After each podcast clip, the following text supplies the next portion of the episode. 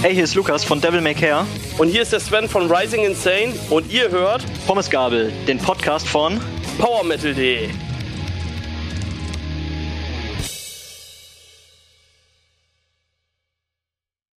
Hallo und herzlich willkommen bei Pommesgabel, dem Podcast von powermetal.de. Ich bin Pia und wir haben heute eine kleine Premiere. Ich bin auch schon gespannt, was draus wird, denn wir haben heute nicht nur eine Band zu Gast, sondern gleich zwei. Ähm, bei mir sind Lukas. Hallo Lukas. Hallo Pia. Von Devil May Care und Sven. Hallo Sven. Moin. Von Rising Insane. Ja, ich würde auch gleich sagen, stellt euch doch beide mal kurz vor. Also wer seid ihr und welche Rolle spielt ihr in eurer jeweiligen Band? Für die, die euch noch nicht kennen. Jo, also ich äh, spiele Gitarre bei Devil May Care, eine Post-Hardcore-Band aus Würzburg. Vom, äh, von der Stilrichtung her so anzusiedeln bei irgendwo so zwischen Silverstein und den Architects. Und äh, bedienen uns immer einer breiten Palette an Musikstilen Genau, und sind seit äh, 2012 zusammen unterwegs. Ich bin der Sven, ich bin der Gitarrist, auch der Gitarrist äh, von, von Rising Insane. Uns gibt es seit, äh, auch seit 2012. Ich bin ein bisschen später dazu gestoßen. Wir bewegen uns vorrangig im Bereich des Metalcores, bedienen uns da jeglicher Elemente. Wir sind da jetzt nicht in irgendeiner Weise festgeschrieben, machen das hauptsächlich, was uns Spaß macht, versuchen sämtliche Einflüsse mit einzubeziehen. Architekt ist natürlich ein riesiger Einfluss, ich glaube für uns alle. Ich glaube, da sprechen wir alle eine Sprache. Und ansonsten ist wirklich einfach alles dabei. Ich würde das, kann das gar nicht so beziffern. Im besten Fall einfach mal anhören. Ich bin da immer geneigt, ähm, nachzufragen, die alten Architekts oder die neuen Architekts? Sowohl als auch, tatsächlich. Weil ähm, die alten sind also ich, ich, ich muss dazu sagen, ich bin äh, so ein typischer Hörer. Ich versuche immer, wenn ich ähm, so eine Evolution einer Band sehe, egal ob das jetzt Architects in Flames oder Metallica ist, ähm, so ein bisschen zu verstehen, warum haben die sich verändert? Also warum macht man das als Musiker? Und ähm, ich kann es eigentlich immer relativ gut nachvollziehen, weil man irgendwann als kreativer äh, Keim, sag ich mal, in einer Band äh, zu diesem Punkt kommt, wo man sagt, ich will mal was anderes machen oder was anderes ausprobieren. Mhm. Und deswegen finde ich eigentlich alles ziemlich geil von Architects. Also von ganz am Anfang, also die ganz, ganz ersten Sachen bis zu den neuesten. Wobei ich ehrlich gesagt aber trotzdem zugeben muss, dass bei den ganz neuen Sachen ich schon zwei, dreimal hinhören musste, bevor ich dann so diesen Zugang dazu hatte. Ich muss aber ehrlicherweise zugeben, dass ich es ziemlich gut finde, was sie so machen und wie sie es machen. Also es hat schon alles extrem Hand und Fuß. Ist alles sehr geil. Also früher, als ich, äh, als ich noch kein Musiker war, habe ich sowas immer auf den Tod gehasst, wenn sich meine Lieblingsband dann so verändert hat. Und äh, ich habe das immer gar nicht verstanden, weil ich dachte, mach doch einfach weiter mit dem, was ihr gemacht habt, ist doch richtig geil. Und seit ich selber Musik mache, kann ich es total nachvollziehen. Irgendwie auch so, so krasse Entwicklungen von Bring Me the Horizon und solchen Geschichten. Auch wenn mhm. die mal Pop machen, das ist immer noch phänomenal gute Mucke. Und deswegen mittlerweile kann ich das total nachvollziehen. Und das Doomsday-Riff hat ja sowieso den Metal an sich revolutioniert. Ja, das, das ist wohl wahr. Aus Fan-Perspektive kann ich, also wie gesagt, ist es auch immer noch völlig nachvollziehbar für mich. Ich weiß noch, wie schwierig das damals für mich war, als äh, Metallica Saint Anger rausgebracht hat. Da habe ich echt gedacht, das ist ein Witz. Aber gut, das ist, bleibt ja jedem selber überlassen, aber das fand ich wirklich, boah, das fand ich schwierig. Und da habe ich auch noch nicht so wirklich Musik gemacht. Mir geht's so, ich äh, würde bei beiden, also bei Inflames und bei Architects, die alten Sachen präferieren, aber auf der anderen Seite finde ich es auch immer schade, wenn manche Bands so auf ein oder zwei Songs reduziert werden und die Leute immer nur zu den Konzerten gehen, um diesen einen Song zu hören, den sie dann natürlich am Schluss spielen und ja, man das ganze Konzert nur auf diesen Song wartet. Also bei In Flames äh, da bin ich auch echt voll bei dir. Also ich muss sagen, diese, dieser Remake von Clayman, den die da rausgebracht haben, ich glaube letztes oder vorletztes Jahr, da habe ich echt gedacht, die verarschen uns. Das war, äh, das, also den Sound fand ich so grausam. Also ich liebe die über alles. Ich habe die diverse Male live gesehen und die äh, sind auch absolut eine riesige Inspiration für alles, was ich auf der Gitarre mache. Sei es Sound, Spielen, egal was, Björn Gelotte, den, den habe ich sogar schon mal getroffen in Schweden. Ähm, aber das war was, wo ich gedacht habe, ey Leute, ne, das Claimant, das ist so ein Album, das war so geil. Es ist okay für mich, dass ihr euch weiterentwickelt, aber bitte nicht nochmal neu aufnehmen und dann irgendwie so äh, in etwas, was es nicht ist. Nee, das verurteile ich, definitiv. Kaputt produzieren. Ja, das war so rough, so, so unfassbar rough, also unglaublich. Aber gut, das äh, liegt ja auch im Auge des Betrachters, aber ich fand's schlimm.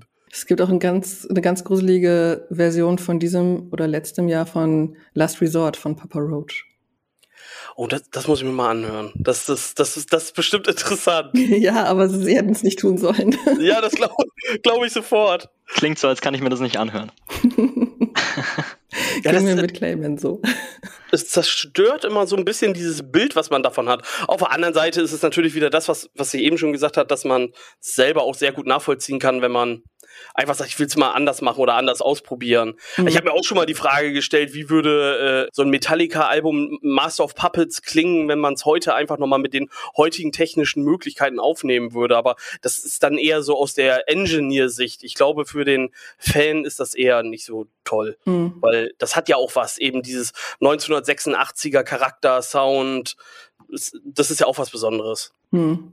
Ja, wobei ich am Ende immer noch sagen muss, die Bands müssen glücklich sein mit der Musik, die sie machen. Ähm, niemand sollte ihnen vorschreiben, wie sie sich da weiterentwickeln. Das wird viel zu häufig verschrien aus meiner Sicht. Und ähm, Voll. wenn man es dann halt nicht mehr mag, dann soll man halt was anderes hören. Ne? Absolut.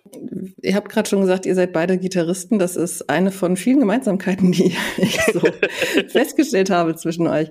Erstmal bringt ihr beide bald ein Album raus. Also das neue Album von Devil May Care, Divine Tragedy, kommt schon ganz bald, nämlich am 5. November. Jo. Oh, das ist ja, das ist ja quasi um die Ecke. Übermorgen fast. Ja, ist echt genau. verrückt. Und Rising Insane, das Album Afterglow heißt es, glaube ich, ne? Genau. Kommt am 10. Dezember, also pünktlich kurz nach Nikolaus. Und ich weiß nicht, ob euch das klar war, es ist bei euch beiden das dritte Album. Nee, das war mir nicht klar. Also bei, bei uns, ja klar, war mir das klar. Aber ich, wie war das jetzt nicht bei äh, Devil May Care bewusst? Das ist ja verrückt. Mhm. Ja, 2016 haben wir das erste gemacht, ähm, 19 das zweite und jetzt bedingt durch Corona haben wir irgendwie gesagt, äh, die Zeit müssen wir irgendwie nutzen, wenn man nicht live spielen kann und dann ist das eher so spontan entstanden, lass mal ein Album machen. Ich weiß nicht, wann ihr das erste released habt. Traurigerweise muss ich nachgucken jetzt, weil ich bin super scheiße in Daten. Und ich, ich, ich weiß auf jeden Fall, 2019 haben wir Porcelain rausgebracht. Und ich glaube, ich, ich weiß es nicht, Pia nickt schon so, vielleicht weiß sie es besser als ich. 2017 haben, kam Nation. Ja, ich, ich hätte, ich, ich, ja, ich, ich hätte es getippt, ich weiß es nicht. Ähm, ja, 2017 war es dann. Ja, es ist verrückt, dass das dann doch alles so schnell geht irgendwie. Also vorher krebst man ja auch immer ein bisschen rum. Ähm, klar, drei Alben, aber ich glaube, jede Band hat auch so diese ein, zwei ähm, verbotenen oder bandintern verbotenen EPs oder Demos, so aus den, aus den ersten Jahren, die man keinem zeigt, die äh, nirgendwo hochgeladen sind oder runtergenommen wurden, wie in unserem Fall. Weil wir gesagt haben, das kannst du irgendwie nicht mehr, äh, wenn wir irgendwie seriös auftreten wollen, kannst du das nicht online lassen. Ähm, und die hat, glaube ich, jeder. Witzigerweise gibt's von uns ich weiß selber jetzt nicht die Videoplattform. Es ist definitiv nicht YouTube. Es gibt von uns noch unser aller, aller, aller, allererstes Musikvideo, was wir mal probier äh, also probiert haben zu drehen zu unserer allerersten EP. Das hat nie jemand mal runtergenommen, weil wir keine Zugangsdaten mehr dafür haben. wir waren aber auch immer sehr glücklich, dass es niemand rausgefunden hat, weil wir haben das Video damals nicht Rising Insane genannt, ähm, weil das nur so eine Testversion war. Aber ich glaube, wenn man richtig tief gräbt, dann kann man es finden. Und es war so unfassbar schlecht, weil uns der Generator beim Videodreh abgeraucht ist. Und wir waren in so einer alten Ruine hier bei uns. Und das Problem dabei war, dadurch, dass wir quasi zu einem Autoradio spielen mussten, was das Auto haben wir dann so ein bisschen nah an, an, ans Set gestellt, hat unser Schlagzeuger so ganz leise gespielt und man sieht das alles in dem Video. Es sieht so furchtbar aus. Das ist, also das ist wirklich was, von dem man nicht möchte, dass es die Nachwelt sieht. Aber ich glaube, das wird uns nicht ganz erspart bleiben. Aber äh, also es wäre auf jeden Fall witzig zu wissen, ob es irgendjemand schafft, das zu finden. Weil ich habe es nicht mehr gefunden beim letzten Mal. Aber ich müsste wahrscheinlich auch mal in der Gruppe nach, also in, in, in unserer WhatsApp-Gruppe nachfragen, ob irgendjemand da noch weiß, wo es ist. Hm, also wer hier gerade zuhört und da ein bisschen findig unterwegs ist, schaut doch einfach mal und schickt uns den Link. Muss aber auch dazu sagen, obwohl man sich als Musiker dann für sowas schämt, es ist unfassbar wichtig, ähm, das alles zu erleben und auch mal irgendwie Schrottproduktionen zu machen. Irgendwie, dadurch lernt man es ja auch und das gehört irgendwie dann doch zu dem, zu dem Soundfindungsprozess dazu, auch wenn es grausam war. Und auch die ersten Musikvideos, das sind alles Dinge, die muss man mal getan haben, um es danach besser zu machen. Mhm. Ja, voll. Also ich, ich, ich sehe das auch ganz, ganz äh, überhaupt nicht so kritisch, weil äh, ich denke mir, äh, jeder Sound von jedem Album war zu diesem Zeitpunkt, als man es gemacht hat, fand man es geil. Also, also zumindest war es bei uns so und und das ist äh, deswegen bin ich da trotzdem immer sehr stolz drauf. Ähm, ich würde die Sachen nie wieder so schreiben und ich würde sie auch nie wieder so mischen oder produzieren. Aber trotzdem muss ich sagen, zu dem Zeitpunkt war das das, was ich oder was wir am besten konnten und das war okay. Also mhm. ich finde, da muss man auch zu stehen. Das ist das. Ja, auf jeden Fall. Zeichnet einen auch als Band aus. Das ist ja diese Evolution, die man hat. Ja, und nur so kommt man noch weiter. Also ich habe letztens mit The Sleeper gesprochen mhm. und deren Klarsänger Phil hat gesagt, ähm, für ihn ist es zwar etwas grausam, sich komplett ohne Effekte und so weiter dann anzuhören, wie er eben die Songs eingesungen hat, aber es ist auch wichtig, um eben zu gucken, was mache ich da eigentlich und wie kann ich's, also wie kann ich mich weiterentwickeln. Oh ja, definitiv. Wir haben gerade schon gesagt, ihr habt beide schon zwei Alben veröffentlicht. Wenn wir jetzt mal in Ausblick auf das kommende Album gucken, was ist denn im Vergleich zu den Vorgängeralben anders? Wir haben mal wieder, also wie beim letzten Album auch, äh, einen, einen, kleinen Stilbruch gemacht. Also wir machen auch genau diese Steps, ähm, von denen wir gerade schon gesprochen hatten. Das zeigt sich jetzt auch in den Reviews. Also während es in den letzten, beim letzten Album immer hieß, es ist so, so Rise Against Mucke, sehr, sehr punkig angehaucht, so vielleicht ein bisschen härter als, als Punkrock, dann äh, wird es jetzt schon eher in so eine, in so eine Metalcore oder Post-Hardcore-Richtung wirklich auch geschoben. Und das war auch unser Ziel. Also äh, wir haben von vornherein gesagt, dass wir wollen es noch ein bisschen moderner gestalten, wir wollen ein bisschen experimentierfreudiger werden mit äh, technischen Hilfsmitteln, die es da halt auch so gibt und wollen da gerne ein bisschen rumspielen und uns kreativ ein bisschen krasser ausleben. Und dadurch ist es auch ein bisschen vielseitiger geworden und äh, so ein bisschen experimentierfreudiger und gleichzeitig auch ein bisschen härter. Und das war dann am Ende auch cool für alle und da sind wir sehr glücklich jetzt damit. Mhm. Ich habe auch mal geguckt, was mein Kollege zu eurem Vorgängeralbum geschrieben hat. Der hat das ja nicht so gut bewertet und hat euch eben nachgesagt, ähm, nichts Eigenes zu machen, also sehr nach anderen Bands zu klingen und wenig eigenen Sound zu haben. Und ich muss gestehen, ich habe jetzt in das Vorgängeralbum nicht reingehört, ich kann es nicht beurteilen, aber ich finde, dass es bei dem aktuellen Album nicht zutrifft. Also dass man da schon ähm, dass ihr ja. da vieles richtig gemacht habt und das eben auch einen Wiedererkennungswert hat oder auch ja. einen Eigenständigkeitswert. Ich kann das auch total nachvollziehen. Also wir sind mit der Musik, die wir machen, gewachsen. Wir haben irgendwie bei Null angefangen. Also die ersten Songs waren auch wirklich, konnte man nicht irgendwie als professionelle äh, Produktion dann irgendwie betiteln und war auch jetzt mit Sicherheit äh, war auch nichts Starkes so dabei, aber es hat sich halt mit der Zeit einfach entwickelt. Wir haben diese Steps nach vorne gemacht und haben halt mit der Zeit auch erst rausgefunden, was liegt uns was macht uns Spaß, was können wir machen und das ist jetzt, glaube ich, die logische Konsequenz, dass es dann so von Mal zu Mal mehr so zur Soundfindung kommt. Und äh, diesmal sind wir der Meinung, wobei man muss dazu sagen, das waren wir beim letzten Album, waren wir auch der Meinung, wenn du damit frisch aus dem Studio kommst, dann denkst du, okay, das ist jetzt irgendwie der, der, der neue Shit so, das ist geil und ähm, damit sind wir super happy. Und dann braucht man mal so ein, zwei Jahre vielleicht noch rückwirkend und dann denkt man sich, okay, paar Sachen hätte man jetzt wieder anders gemacht, aber das ist einfach die Entwicklung, die man da so durchläuft. Und ähm, das ist völlig okay, dass es die gibt. Und deswegen ist es auch völlig in Ordnung, dass äh, die Reviews beim letzten Album das gesagt haben. Und das äh, stimmt auch auf jeden Fall. Sven, was ist, was ist bei euch jetzt anders als vorher, als bei Nation und Porcelain? Also der größte Unterschied zu allem, was wir vorher gemacht haben, ist, dass wir extrem viel Zeit hatten. Ich sag mal, also man kann der Corona-Zeit extrem viel Negatives abgewinnen, eigentlich ausschließlich.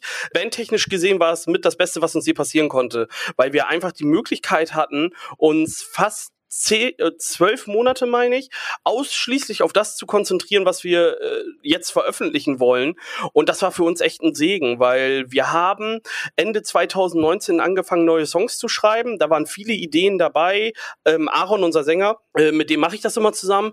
Und dann haben wir irgendwann so ein paar Monate später uns das alles mal angehört und gedacht, boah, nee, das ist es nicht. Das ist alles nicht so cool und wollen wir eigentlich gar nicht. Und dann, dann ging das irgendwann relativ zeitnah auch mit Corona los. Und da haben wir überlegt, was wir machen können. Also mal unabhängig von unserer äh, Cover-EP, die wir entsprechend gemacht haben, haben wir halt äh, begleitend angefangen zu schreiben. Und durch diese Zeit, die man eben abends hatte, nach Feierabend, nach dem Homeoffice, nach was auch immer, konnte man sich extrem auf Sachen konzentrieren, sich fokussieren, man konnte das vielen Leuten schicken, was hältst du davon, wie siehst du das? Und ich glaube, das beschreibt unseren Prozess ganz gut und man hört es auch, weil verglichen zu Nation und zu Porcelain hört man, dass alle Songs in einer Ära geschrieben wurden. Mhm. Bei Porcelain, finde ich, fällt extrem auf, dass wenn man ganz genau hinhört, dann könnte man gewisse Songs zueinander packen und sagen, die wurden in dem Zeitraum, die in dem und die in dem Zeitraum geschrieben. Ich weiß nicht, ob man das für jemanden möglich ist, der nicht am, Songwriting-Prozess dabei war, Schwierig. aber ähm, es ist schon so, dass es auffällt. Also äh, an der Zusammengewürfeltheit, finde ich, merkt man es auf jeden Fall. Und das ist der größte Unterschied auf jeden Fall. Mhm. Also mal rein musikalisch gesehen. Ich finde es gerade krass, wie sich unsere äh, Geschichten da decken. Ne? Also die, die Geschichte mit der Corona-Situation auch war aber halt bei uns exakt das Gleiche. Also weil du sagst, das ist irgendwie das, das Beste, in Anführungsstrichen, was uns, was uns je passiert ist.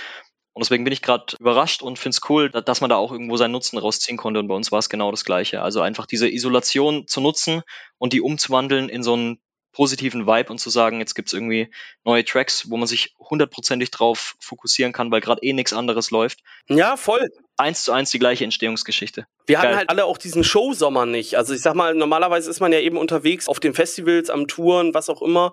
Und das fiel ja halt komplett aus. Und man muss ja auch ehrlich zu sich selber sein, keiner von uns hätte jemals eine Pause von den Shows gemacht. Weil das ist ja das, was uns alle auszeichnet, dass wir Bock haben, auf die Bühne zu gehen und zu spielen. Das heißt, du wirst ja nie freiwillig losgehen und sagen, so, ich spiele jetzt nicht mehr, um ja. das Album zu schreiben. Das machst du ja alles nebenbei. Aber ähm, das hat mir definitiv gezeigt, dass man überlegen sollte, in einem Zeitraum, in dem man Songwriting betreibt, sich einfach auf die, voll auf die Sache zu konzentrieren und nichts anderes zu machen. Und der Plan, der ging meiner Meinung nach, glaube ich, extrem gut auf. Mhm. Kennt ihr eigentlich gegenseitig ähm, das Album des anderen? Nee. Um ehrlich zu sein, nicht. Das Album nicht. Also wir kennen die Singles, also ich kenne eure Singles und die Releases, die halt so öffentlich waren, aber ich glaube, geheimes Material wurde da nicht ausgetauscht bei nee. der letzten Zusammenarbeit. nee, tatsächlich nicht das darf man ja auch alles gar nicht so. Das ist, sobald das über diese Labels läuft und so, dann muss man ja mal aufpassen. Da gibt's ja Regeln. Das ist sehr schwierig für, am Anfang nachvollziehen zu können. Mhm. Was ich auch, oder was mir bei beiden Alben aufgefallen ist, ich kenne sie ja beide, sie sind sehr abwechslungsreich geworden. Also sowohl Afterglow als auch Divine Tragedy. Manchmal ist es sehr brachial, wie es da zur Sache geht. Dann gibt es Songs, die sind sehr eingängig. Manchmal wird es sogar richtig poppig. Ähm, hört ihr das selbst auch so bei euren eigenen Songs und ähm, angelehnt daran, wie funktioniert das Songwriting bei euch? Wir haben bei jedem einzelnen Album den, den Vorsatz an uns selbst, ähm, dass wir eben, das wurde uns schon mal auch äh, negativ ausgelegt, sag ich mal, das allererste Album war, war sehr, sehr wild. Und mhm. seitdem versuchen wir bei jedem Album, sagen wir, okay, jetzt versuchen wir es ein bisschen mehr in die Mitte zu fokussieren, ein bisschen mehr alles zusammenzubringen und so weiter. Und trotzdem gibt's immer wieder das Feedback, dass es äh, super abwechslungsreich ist. Ähm, ich glaube mittlerweile, mittlerweile auch wirklich im, im Positiven noch. Äh, also soweit haben wir es schon zusammengeschoben. Aber es ist krass, irgendwie egal, wie sehr man versucht, sich zu fokussieren, man ist irgendwie so experimentierfreudig, dass dann doch immer wieder solche Sachen rauskommen und dann äh, kommt auch die Abwechslung bei rum. Also bei uns geht das ganz automatisch und wir kriegen es auch nicht ganz raus. Vielleicht ist es auch gut so, dass wir es nicht ganz rausgekriegt haben. Ähm, wir haben versucht, das alles ein bisschen mehr eben zu fokussieren, so ein bisschen in, in eine Schublade packen zu können. Bei uns gibt's immer grundsätzlich am Anfang so einen Tenor, unter dem wir das Ganze laufen lassen wollen. Dann bedeutet, das heißt dann irgendwie, dass wir auf dem Weg zu irgendeiner Show sind, ich mich zu Aaron drehe und sag so, oh, nächstes Album, dann machen wir richtig heftig. Ne? Dann muss ich auf, äh, richtig auf eine Mütze geben. Dann sagt Aaron, jo, dann machen wir. Ne? So, dann, dann, geht das los mit dem Songwriting und dann kommt der Rest halt komplett von alleine und alles wird anders, als wir es gesagt haben. Dann entsteht Serenade. Ja, genau, richtig. Witzigerweise ist Serenade einer der letzten Songs gewesen, die ich geschrieben habe. Und ich wollte den gar nicht Aaron schicken. Und dann ähm, war Aaron bei mir, ähm, hier bei mir auf dem Dachboden im Studio. Und dann äh, hat er das irgendwie gesehen in dem Ordner. Ich weiß jetzt gar nicht mehr, wie es kam. Auf jeden Fall ähm, hat er den angehört und dann sagt, ey, ja, ist ja ganz cool und so. Ich sag, boah, ey, meinst du? Und dann sag ich, ja, ja, ne? Und dann habe ich ihn den doch geschickt und dann irgendwann kam er mit den, also mit den Lyrics und dem Text um die Ecke. Also wir, wir schicken uns die Spuren immer hin und her. Ja, und dann war der Song da. Das war verrückt. Aber ähm, im Großen und Ganzen ist es tatsächlich so, dass wir gar nichts Also wir planen immer ganz viel und am Ende kommt es komplett anders. Mir ist es wirklich immer nur am wichtigsten beim Songwriting, dass wir aufpassen, dass es eben, wie Lukas auch selber schon gesagt hat, dass es abwechslungsreich ist, ne? dass der Hörer nicht die ganze Zeit nur aufs Maul kriegt, sondern oder oder nur poppige melodiösen Kram hört, sondern dass er einfach auch sagen kann, dass für jeden was dabei, für jede Stimmung, für jedes Gefühl. Das ist uns extrem wichtig und ich glaube, das haben wir auch eigentlich ganz gut geschafft. Also zumindest für mein Empfinden. Man selber sieht das ja sowieso immer so. Ich glaube, der Hörer sieht es vielleicht immer noch ein bisschen anders, aber ich hoffe, dass wir es auch für die breite Masse geschafft haben. Oder für den Hörer, den Fan. Ich würde ja immer alles dafür geben, mal wieder so als, als unbedarfter Hörer, der nicht am Projekt beteiligt war, dieses Album und die Songs einfach mal hören zu dürfen. Oh, ja. ist, wenn du Musiker bist, du siehst dich nie selbst live spielen, du hörst deine eigenen Tracks äh, im Prinzip schon tausendmal, bevor sie rauskommen du kennst irgendwie jeden, jeden Schrott-Rough-Mix bis zu dem Endergebnis und äh, ich würde alles dafür geben, mal wieder mit so frischen Ohren, die, die keinen Plan haben, da mal reinzuhören und das mal wieder so unbedarft zu hören und bewerten zu können. Ich kann das so hart nachvollziehen. Also das, das, das Schlimmste für mich ist eigentlich, wenn ich auf Live-Shows gehe, weil ich einfach Musik nicht mehr so hören kann, ja. wie ein ganz normaler Konsument. Ich gehe da hin.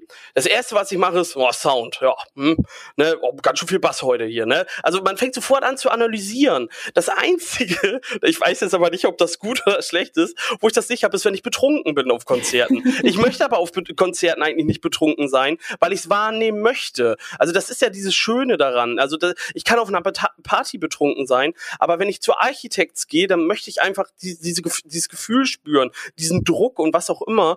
Und das finde ich manchmal ein bisschen schade. Da würde ich gern einfach mal so wie ich, ich weiß, 2004 bin ich damals mit meinem Vater auf meinem ersten Konzert Toten Hosen Auswärtsspieltour gewesen.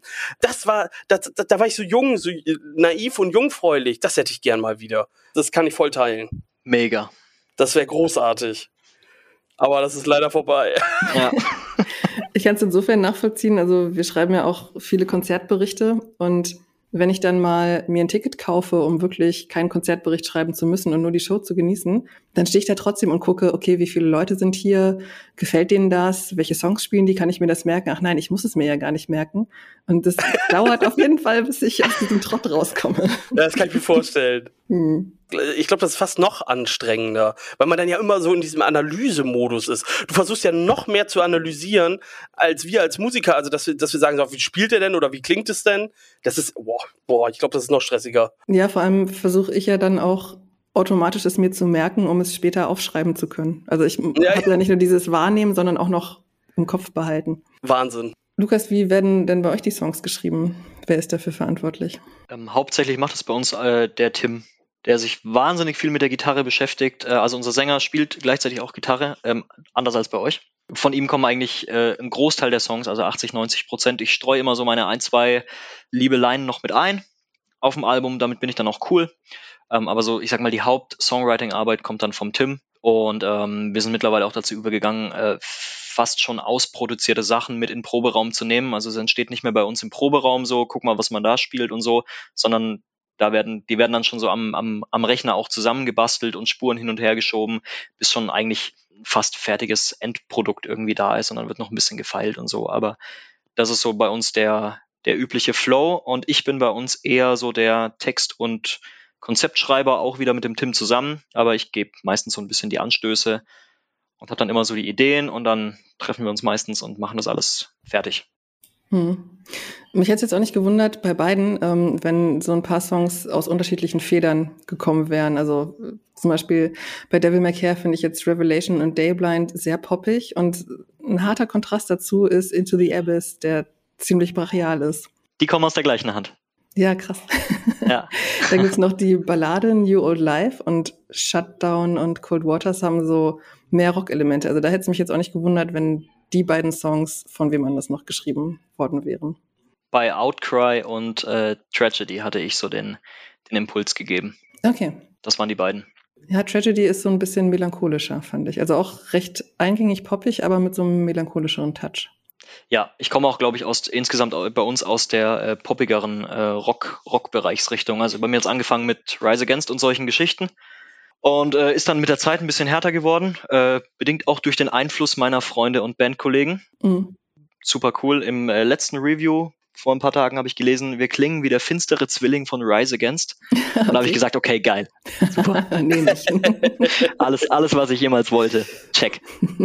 Ähm, ihr habt auch mit Delirium einen sehr interessanten Song drauf. Also ich fand den nochmal, obwohl das ganze Album sehr abwechslungsreich ist, ich falle jetzt mal ins Denglische, der ist so ein bisschen outstanding, weil er sich einerseits natürlich durch diese deutschen Textzeilen abhebt, aber auch insgesamt, wie der ganze Song sich entwickelt. Also da sind ja verdammt viele Elemente drin. Also das fand ich auch sehr spannend. Ja, das war auch am Ende eine Entscheidung, ähm, die, die kam uns ganz spontan zu sagen, okay, wir brauchen äh, oder wir wollen noch einen, noch einen Feature-Artist irgendwie haben. Wen, wen können wir denn noch fragen? Wen gibt's da denn noch so? Und dann kam es ganz spontan, ja, irgendwie Sperling, die ja gerade auch mächtig am Start sind und mächtig viel unterwegs sind. Ja, dann hieß es ja, aber wie? Also ist ja, ist ja deutscher Sprechgesang. Und dann haben wir mhm. gesagt, ja, ist doch egal. dann Geil. Hat so, und dann gibt's halt jetzt einen deutschen Rap-Part in einem ansonsten englischsprachigen äh, Metalcore- oder Post-Hardcore-Song. Haben wir kurz mal eine Nacht drüber geschlafen und am nächsten Tag gesagt, nö, ist immer noch geil. Ähm, hat Ghost Kid ja auch schon gemacht, da kam das auch ziemlich gut bei This is not Hollywood, glaube ich. Ja, ihr habt da generell einigermaßen viele Gäste drauf. Also mit Venues habt ihr gearbeitet, mit Like Pacific, Sperling und eben auch mit Rising Insane. Wie kam es denn zu dem gemeinsamen Song Painter auf eurem Album? Und Sven, ich glaube, du hast da gar nicht aktiv dran mitgewirkt, oder? Nee, äh, traurig, äh, also nein, unser Sänger hat das positiverweise gemacht. ähm, der ist aber leider heute nicht da, weil der operiert wurde gestern, nee, vorgestern, äh, am Handgelenk und der liegt noch im Krankenhaus und ähm, ja, den kann ich hier nur entschuldigen. Ich kann tatsächlich dazu gar nicht so viel sagen, ähm, außer dass ich den Song gehört habe, dass ich das Video gesehen habe und das ziemlich gut fand. Und ähm, ich weiß auch, dass Aaron da sehr passioniert dabei war und mir den Song auch im Prozess selber des äh, Aufnehmens, das hat er alles selber gemacht, auch geschickt hat zum Anhören und äh, wir echt begeistert davon waren. Und ich finde, das Ergebnis spiegelt das auch extrem wider. Also das war ziemlich cool, was ihr da gemacht habt. Ja, vielen Dank. Äh, erstmal gute Besserung an Aaron. Ja, der, der, der, äh, der, der äh, läuft alles. Also das ist, äh, es ist, er hat schon geschrieben, ist alles gut. Also es ist nur das Handgelenk tatsächlich, weil er sich da ähm, im Handgelenk gibt's ja so eine Art Meniskus wie im Knie mhm. und der kann halt auch reißen. Und wenn der irgendwann mal gerissen ist, dann ist halt blöd und dann kann man quasi nichts mehr richtig heben. Und das wurde jetzt äh, operativ behoben. Aber er ist äh, wohl auf, ihm geht's gut und alles ist gut gegangen. Also insofern passt. Ist ja bei einem Sänger auch egal, was mit dem Handgelenk ist. bei unserem nicht zum Beispiel. Das ist, genau. Der äh, oh, nee, das wäre eine Katastrophe bei euch. Doppelt aufpassen, ja, genau. Ja, ist äh, perfekt, dass die beiden Gitarristen sich drüber unterhalten, was die beiden Sänger miteinander ausgemacht haben. Aber ähm, Rising Insane war ja unser erstes Feature, äh, war unsere erste Anfrage und äh, dementsprechend auch unsere erste Erfahrung damit. Und wir hatten am Anfang einfach geguckt, wen, wen gibt's in Deutschland noch, wo man irgendwie äh, einerseits rankommt, mal Kontakt aufzunehmen und, und um wen kommt man da nicht rum? Und dann war eigentlich äh, völlig klar, dass wir euch mal eine Nachricht schicken. Und das war ja auch dann der Erstkontakt. Also wir hatten uns ja vorher nicht ja. so krass beschnuppert oder so. Das war dann einfach mal so ganz, ganz trocken gefragt, so, hey, habt ihr da Bock drauf? Und äh, dann war es umso cooler, dass sofort die Antwort kam. Und das stimmt auch, Aaron war äh, mega am Start bei der ganzen Aktion, hat sich super viel Mühe gegeben, hat dann viel mit dem Tim äh, korrespondiert und ist ja dann zuletzt auch nicht nur auf der Aufnahme oder auf der Tonaufnahme zu hören, sondern sogar im Video zu sehen, was im Lockdown noch umso schwieriger war zu realisieren. Aber wir haben gesagt, irgendwie Feature Artist im Video muss halt irgendwie realisiert werden. Und dann äh, auch super funny, so im, im Nachgang Aaron noch so eine Nachricht geschickt, hey, kannst du dich da hinstellen, kannst du es performen und irgendwie eine grüne Decke hinter dich hängen. Und wir, wir versuchen dann dich irgendwie in dieses Video zu schneiden mit Greenscreen-Technik, so. Mhm. Wir so die, die, die voll, vollen Noobs, äh, was Musikvideos angeht, was sich auch erst über die Zeit entwickelt hat, ähm, unsere eigenen Kenntnisse, unsere eigenen Videos dann zu machen und dann eben mit Greenscreen-Technik. Und das ist ja dann äh, nicht nur das, sondern Tim spiegelt ja, also er steht vor einem Spiegel in diesem Video und spiegelt quasi Aaron. Also Tim ist dann auch äh, mit, mit Aarons Klamotten irgendwie rumgelaufen tagelang und hat versucht, so in den Aaron-Modus reinzukommen. Es war super witzig. ist dann tagelang so mit Cappy rumgelaufen und schwarzem, schwarzem Hoodie oder Crewneck. witzig, ey. Und hat immer versucht, so diese, diese, die Moves, ja, diese, die üblichen Handbewegungen, weil er eben ähm, vor dem Spiegel steht und die Bewegungen von Aaron eins zu eins spiegeln musste. Und das war echt äh, super witzig dann im mhm. Nachhinein. Und das Ergebnis ist, ist ja auch wirklich wirklich super geworden dann. Ich finde, man sieht auch, äh, wenn jetzt ein Sänger wie bei euch auch noch ein Instrument gleichzeitig spielt, dann ist es für die, glaube ich, zumindest sieht es so aus, ziemlich weird, dieses Instrument nicht in der Hand zu halten. Also nichts zu haben, wo sie sich dran festhalten können und dann wirklich so performen zu müssen. Kann ich sogar ähm, eine Geschichte noch erzählen von unserem allerersten Album, als wir gerade noch gekämpft haben, die Shouts und äh, Screams so ein bisschen besser hinzukriegen, weil auch Tim sich da erst reinfuchsen musste mit der Zeit und die am Anfang, wenn ihr mal die ersten Platten hört, dann werdet ihr hören, dass das nicht so gut ist. Mhm. Und ähm, wir haben dann festgestellt, wenn er sich eine Gitarre umhängt, kann er besser schauten, weil er immer gesagt hat, er live geht's irgendwie, aber auf der Aufnahme war es grausam und haben wir gesagt, okay, jetzt simulieren wir einfach mal Gig und dann hat er sich die Gitarre umgehängt und ich glaube allein irgendwie durch diese, wahrscheinlich war es nur teils Psyche und teils irgendwie Körperhaltung, dann aufrecht stehen und Gewicht mhm. auf der Schulter und dann ging's plötzlich. Also auch krass, was das irgendwie psychisch macht und auf was sich das alles auswirkt. Ja, nee, kann ich mir gut vorstellen. Man sieht es auch bei vielen wenn die dann gerade nicht spielen müssen, dass die dann eben das Mikrofon festhalten oder so, was ja eigentlich Blödsinn ist, weil es auf einem Ständer steht. Aber allein dieses Gefühl, was mache ich mit meinen Händen, sie müssen irgendwo hin, okay, dann fasse ich jetzt eben das Mikrofon an. Also ja, spannend, ja. dass er das auch äh, bei der Aufnahme so hat oder hatte. Kommen wir mal zu Afterglow ich eigentlich, ich wiederhole mich, ich tausche eigentlich nur die Songtitel aus, damit die zu Rising Insane passen. ähm, wobei ihr habt auch äh, sehr deutliche Texte auf dem Album drauf. Wenn man sich das mal anhört und nicht in so eine düstere Stimmung reinrutschen möchte, dann sollte man das lassen. Also ähm, man kann es ausblenden, ich habe es probiert. aber ja, man kann auch, man hört ziemlich deutlich raus, worum es euch geht auf dem Album. Ähm, wenn wir jetzt aber erstmal bei der Musik bleiben, finde ich, sind wir euch Breakout und Band and Breaks so die brachialeren Songs. Dann habt ihr mit Broken Homes auch eine Ballade und eben, wie eben schon gesagt, das extrem eingängige Serenade. Und was ich auch sehr schön fand bei The Surface und bei irgendeinem anderen Song, was mir noch aufgefallen, habt ihr auch verdammt viele Tempowechsel drin. Das fand ich auch ziemlich gut. Was mich nur gewundert hat, ihr habt so mit Meant to Live so einen Hoffnungsschimmer-Song, sage ich jetzt mal. Und ich hätte den eher als Rausschmeißer vermutet. Das ist aber, glaube ich, der zweite Track auf dem Album. Ja, also eigentlich ist Meant to Live ja genau das letzten Endes, was wir auch mit der ganzen Albumthematik beschreiben wollen. Also man muss im, im Großen und Ganzen vielleicht dazu mal sagen, dass es äh, bei uns äh, auf dem Album um PTBS geht. Das sind posttraumatische Belastungsstörungen, mhm. die aus diversen Dingen resultieren können. Das kann zum Beispiel sein, wenn man äh, Soldat ist oder war und äh, zum Beispiel in Afghanistan war und äh, eine Bombe hochgegangen ist. Und es kann sein, wenn äh, sich familiär irgendjemand das Leben genommen hat man da extrem von betroffen war oder dabei war. Also es können verschiedene Sachen sein. Und äh, man muss dazu sagen, dass äh, Aaron einen relativ großen Schicksalsschlag vor einiger Zeit hatte, äh, wobei seine Schwester äh, von uns gegangen ist. Und bei mir vor einigen Jahren auch, dass sich mein kleiner Bruder das Leben genommen hat. Und wir konnten uns mit der Sache relativ gut identifizieren. Und wir haben halt versucht, auf diesem Album ganz bewusst das zu thematisieren, weil wir der Gesellschaft eigentlich aufzeigen wollen, dass diese Thematiken, alles was mit Depressionen, was mit äh, mit diesen Missständen zu tun hat, einfach noch viel zu viel tabuisiert wird. Mhm. Also äh, sei es im Beruf, wenn es darum geht, äh, dass jemand krank ist und nicht zur Arbeit kommt und man sagt, ja, der hat ja gar nichts, der hat doch gar keinen Schnupfen, gar keine Grippe. Ja, aber dem geht's vielleicht trotzdem schlecht. Also vielleicht äh, ist da was vorgefallen. Also das heißt ja nicht immer gleich, dass man deswegen sagen kann, dass diese Person nicht krank ist. Sie ist nur anders krank. Aber das muss man eben akzeptieren.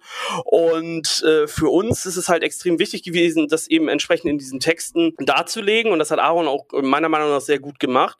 Und Meant to Live ist eigentlich ähm, so dieser Aufhänger, dass es halt immer noch Hoffnung gibt. Also es gibt immer für irgendwas Hoffnung. Es geht immer irgendwie weiter. Man muss nur selber dran glauben und, und, und es selber irgendwo fassen. Und ähm, deswegen finde ich, passt der eigentlich sehr, sehr gut auch an dieser Stelle. Ich sag mal, Afterglow ist ja dieses, äh, ja, jetzt blöd übersetzt, dieses Nachglühen dieser, äh, dieses Ereignisses, was man dann hat oder was man erlebt hat, was dazu führt, dass es einem nicht so gut geht. Mhm. Und Men to Live ist dann, sag ich mal, dieser Aufhänger, dass es weitergeht.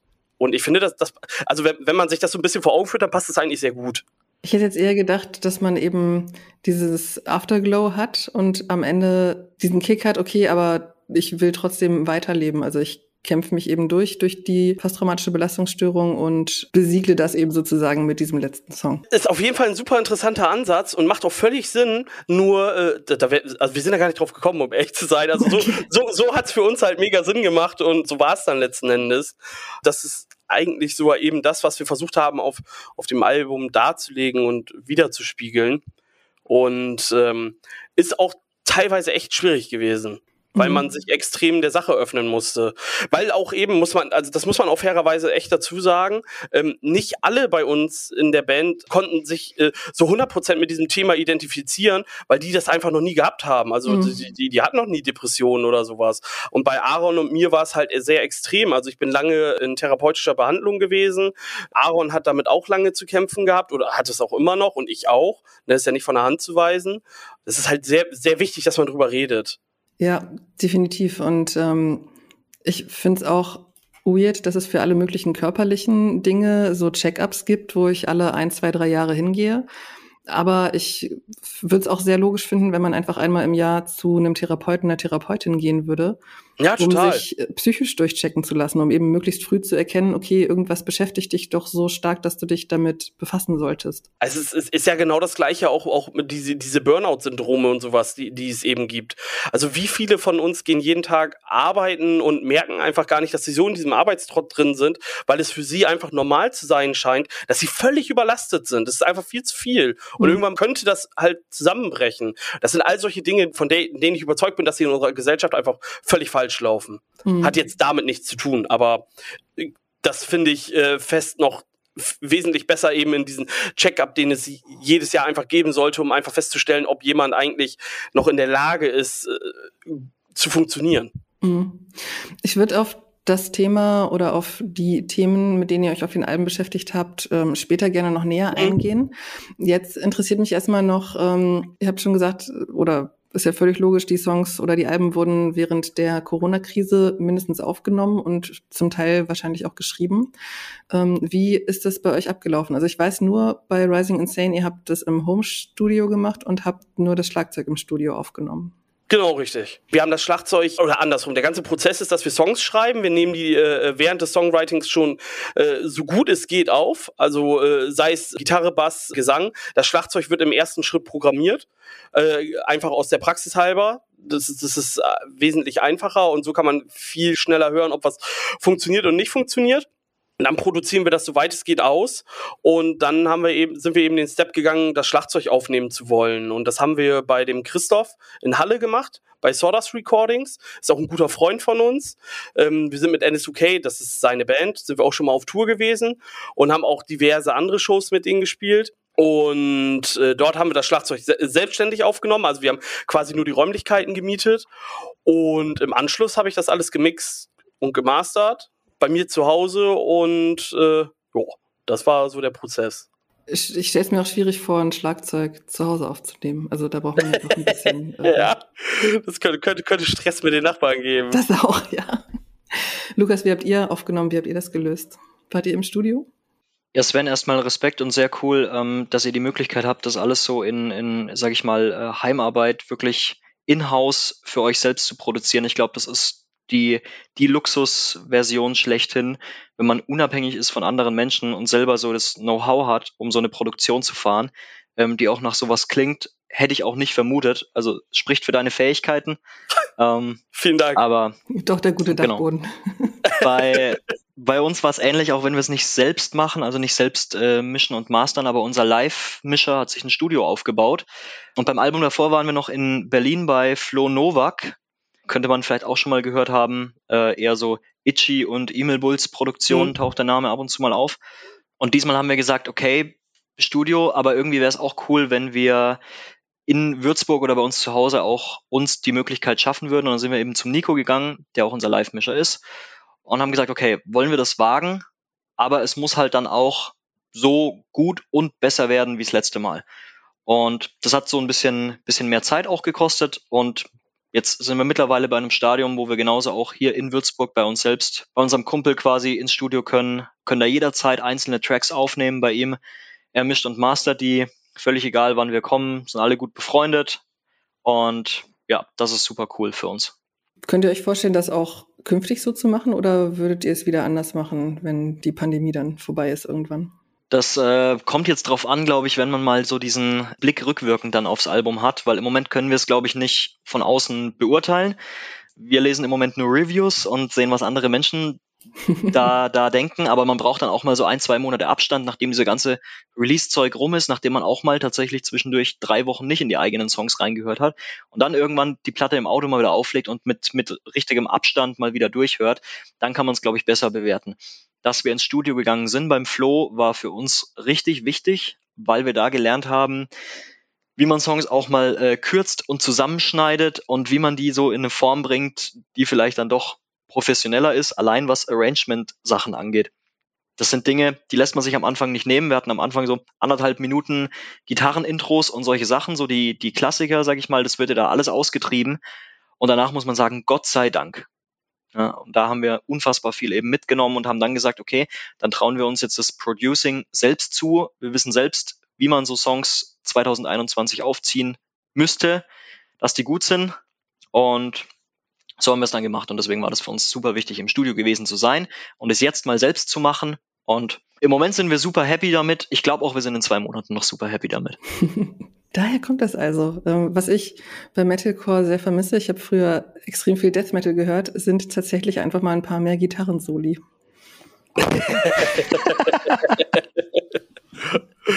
oh, das ist witzig. Ich weiß nicht, Sven, gibt's die bei euch noch? Ja, ja, bei Mentalist ist ein Gitarrensolo drin. Ja.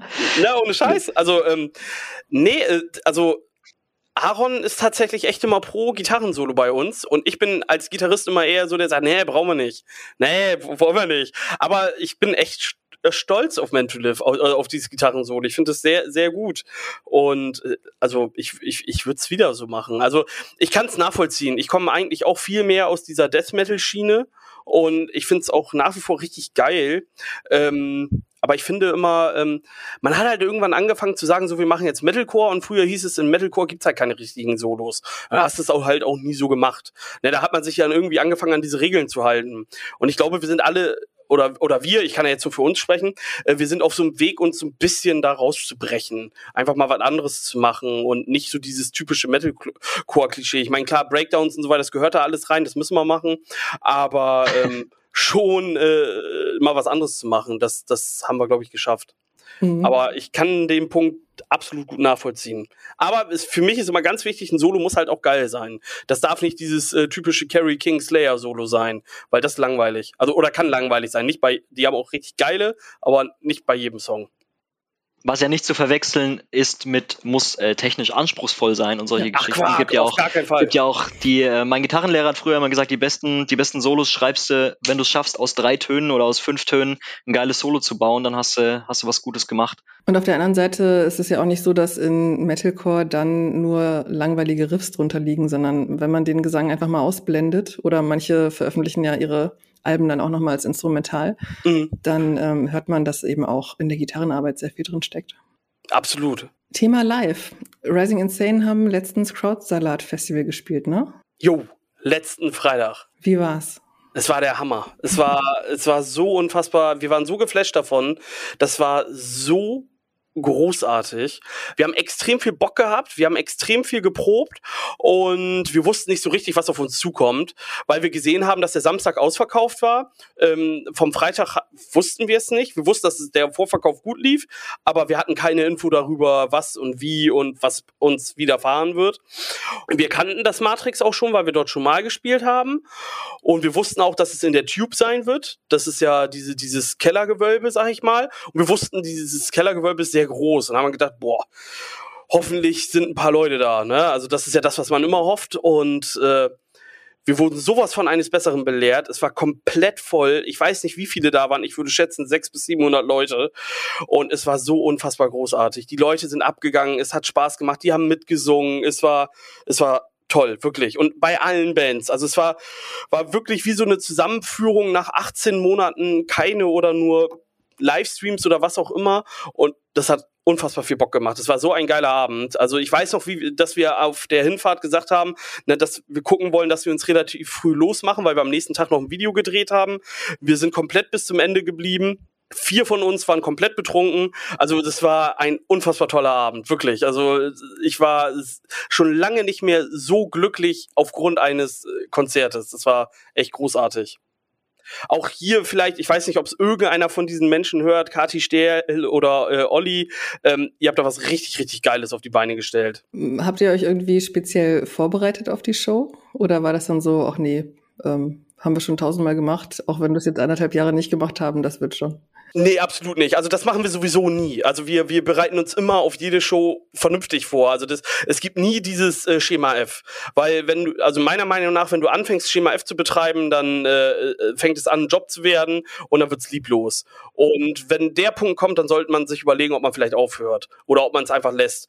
Weil ähm, die Passion gehört einfach dazu und äh, das ist eben auch das, was uns irgendwo auszeichnet, dass man eben in diesen zwei Wochen vor dieser Show, vor allen Dingen, wenn man lange nicht mehr gespielt hat, vier bis fünfmal probt, sich jeden Nachmittag sieht nach der Arbeit, das, das gehört einfach dazu für uns.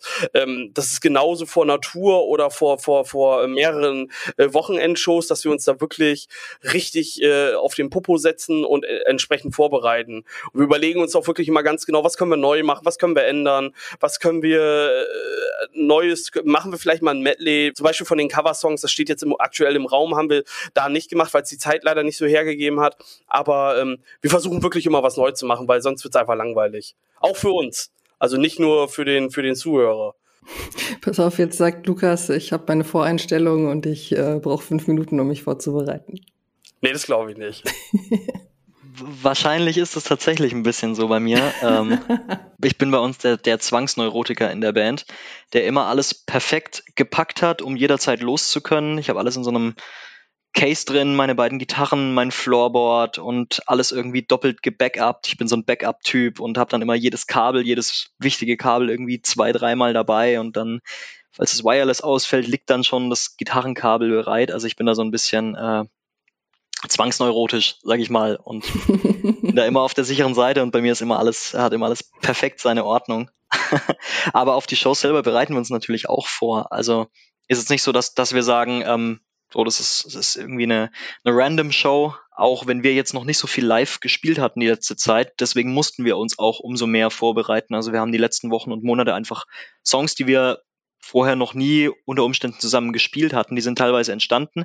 Dann sind wir ins Studio gefahren und haben die eingespielt. Also teilweise wurden Songs schneller recorded und eingespielt, als wir sie live tatsächlich mal zusammen gespielt hatten.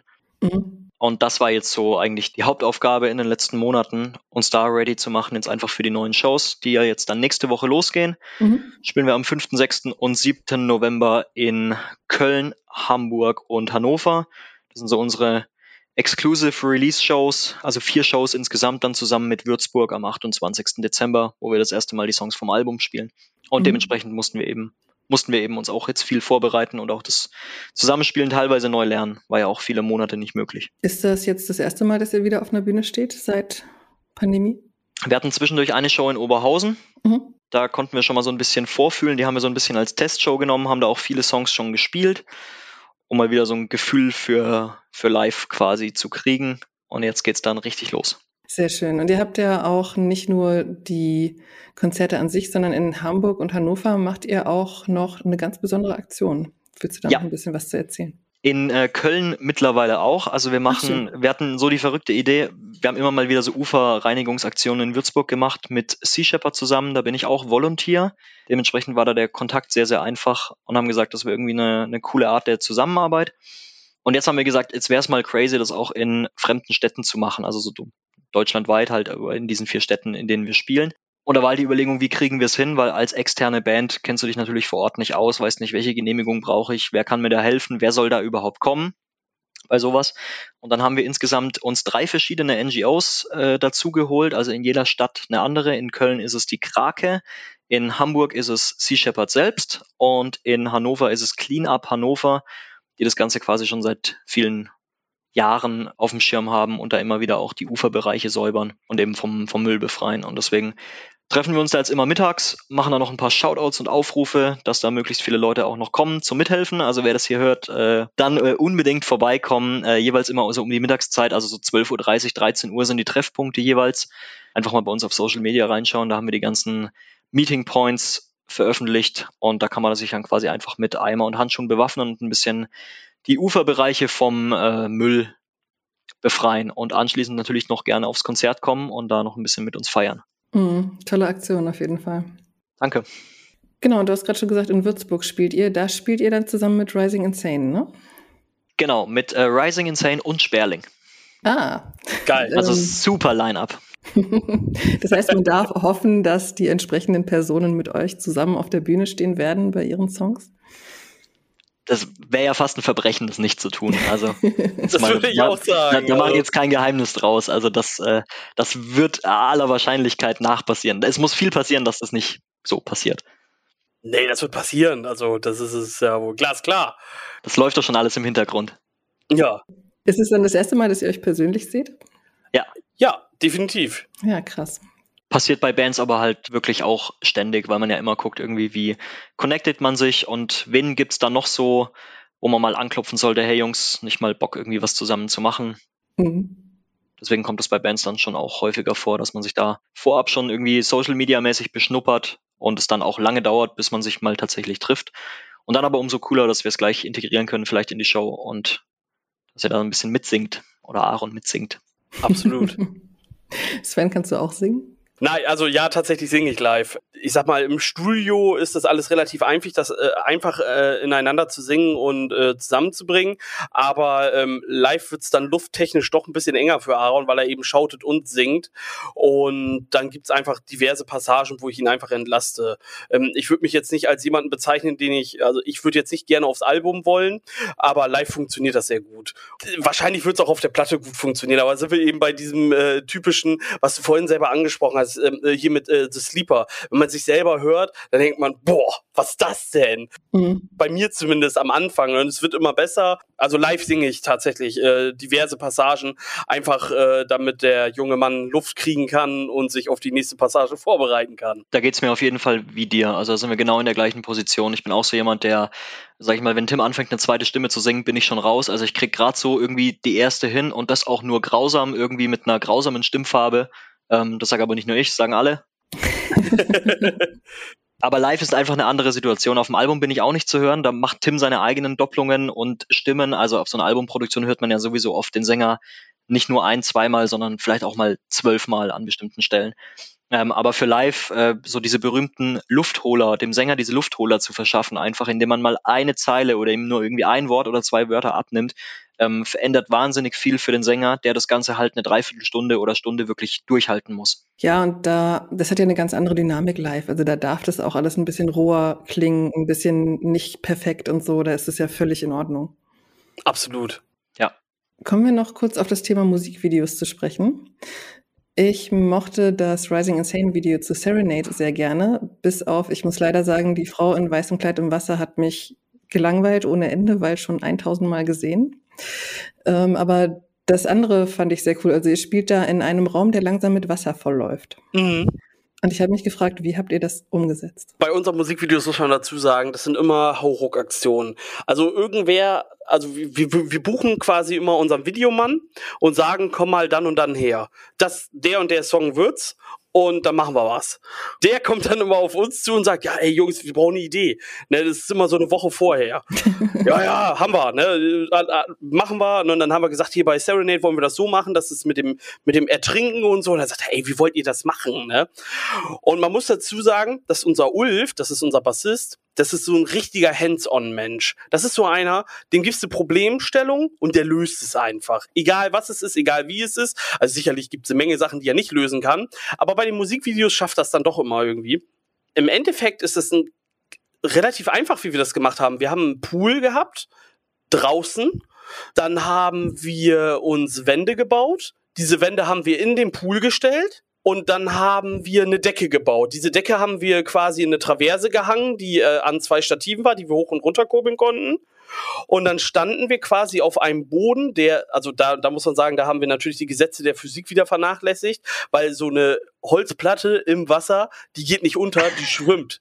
Das war ziemlich anstrengend. Das heißt, diese Anfangsszenen, wo wir so gerade äh, auf dem Wasser stehen, waren ziemlich anstrengend und auch gefährlich, weil äh, drei Leute von uns an den Seiten dieses Holzflosses oder dieses Holzbodens auf dieser Platte sitzen mussten und zusehen mussten, dass es nicht anfängt zu sehr zu schwimmen, damit äh, dann Aaron, Ulf oder wer auch immer da eben nicht runterfällt. Ja, und so haben wir dann immer die Decke weiter runterkommen lassen und wir sind weiter ins Wasser gegangen. Vom Prinzip her ist es relativ einfach gewesen, nur eben aufwendig vom, vom Aufbau her und so weiter. Diese Unterwasserszenen, die haben wir tatsächlich in so einem richtigen, äh, äh, so, in so einem richtigen Pool gemacht. Also das war dann nicht der, äh, dieses aufblasbare Ding, sondern so ein stationäres Ding äh, bei einem Bekannten von uns. Von der Sache her klingt es gar nicht so wild, aber war halt extrem aufwendig, alles zu bauen. Das ist es aber leider immer bei uns, weil wir uns dann irgendwie das in den Kopf setzen, das dann durchziehen zu wollen und dann ja, dann wird alles teuer und alles anstrengend, aber es lohnt sich immer am Ende. Wir sind immer sehr stolz auf das, was wir da machen oder gemacht haben. Mhm. Ich glaube, von den Pool-Szenen hast du so ein paar Outtakes letztens bei Instagram auch gepostet, ne? ja, stimmt, da sieht man's. ja, ja, da, da, da, sieht man den Pool. Das stimmt. Ja, das war witzig. Mhm. Also großes Kompliment, Sven. Ich will schon so lange bei uns mal ein Unterwasservideo. Und ich glaube, ich habe es bei jedem Video, was wir gemacht haben, habe ich es immer wieder so eingestreut und gesagt, ey, da steht noch was aus, so, lass mal unter Wasser machen. Wir haben uns nie rangetraut und deswegen richtig, richtig stark. Also dafür, dass ihr das äh, selbst gemacht habt, hätte ich nie vermutet, dass, dass ihr das selbst in so einem Aufbau, in so einem Gartenaufbau irgendwie realisiert habt. Super geil. Das ist witzig. Tatsächlich bin ich seit Jahren hinterher, endlich mal was mit Feuer zu machen und nie will einer, weil es dann immer heißt, ja, nee, wo willst du das machen? Da fackeln wir doch die Bude ab. Das geht doch nicht und so. Also ich, ich bin so heiß darauf, mal was mit Feuer zu machen. Aber ja, aber vielen Dank dafür. Also das ist tatsächlich alle Videos, alles, was du da siehst, ist immer selbst gemacht. Sehr, sehr stark. Wir haben es bisher leider nie die finanziellen Mittel gehabt, um zu sagen, wir lassen das irgendjemanden machen. Ähm, wir mussten es immer selber machen und äh, hat auch bisher immer gut funktioniert. Wobei äh, zu Corn Waters hat sich euer Sänger immerhin schon mal in eine volle Badewanne gelegt. Ja, das ist dann, glaube ich, die, die vereinfachte Version der, der Pool-Idee. ähm, wir haben auch hier immer so ein bisschen Problem, gute Locations einfach dafür zu finden. Also diese großen, weiten Lagerhallen und Plätze, äh, die man auch übrigens bei euch bei Rising Insane ähm, immer wieder zum Vorbild genommen werden, wo es heißt, wir brauchen genau so eine Lagerhalle. Wo finden wir sowas wie in dem Video? Und ähm, hier gerade auch beim letzten Video haben wir gesagt, euer Livestream vom oder den Stream, den ihr eingeschickt hattet fürs Crowdsalat Online Festival. Ja, ja. Den hatten wir zum Beispiel genommen und hatten gesagt, ey, so eine Halle muss es irgendwie sein. Und dann müssen da Moving Heads stehen, die sind halt 100 Meter entfernt. Und dann war die, die größte Halle, die wir gefunden haben, das war unser Vorbild für das letzte Tragedy Musikvideo. Das letzte, was wir jetzt rausgebracht haben das ist so ein Nerv bei uns, diese Location, äh, dieses Location ja. finden. Und tatsächlich mit dieser Halle haben wir einfach immer nur Schwein gehabt, weil ich äh, einfach irgendwann so verzweifelt war, dass ich zu meinem Chef gegangen bin und gefragt habe, naja, ähm, was hältst du davon, wenn wir mal an so einem Wochenende hier in die Halle gehen, das ein bisschen leer räumen und dann Video drehen? Und er mich anguckt und sagt, naja, solange es kaputt geht, mach doch. ne? Und ich dachte, boah, geil. Ne? Und von da an war es dann halt echt mm. möglich, dass wir dort Videos drehen konnten. Geil. Aber also Location finden ist eine Katastrophe hier bei uns. Ja. Weil die meisten Leute wollen halt einfach nicht reinlassen und das ja. ist so schwierig. Aber irgendwie schafft man es ja doch immer. Aber diese Halle ist tatsächlich echt ein riesiger Gewinn gewesen. Aber aktuell geht es auch nicht mehr, weil die komplett voll ist und äh, das funktioniert jetzt auch erstmal nicht mehr für die nächste Zeit. Aber wir müssen glücklicherweise auch erstmal keine Videos mehr drehen. Hoffe ich. Zumindest nicht kurzfristig.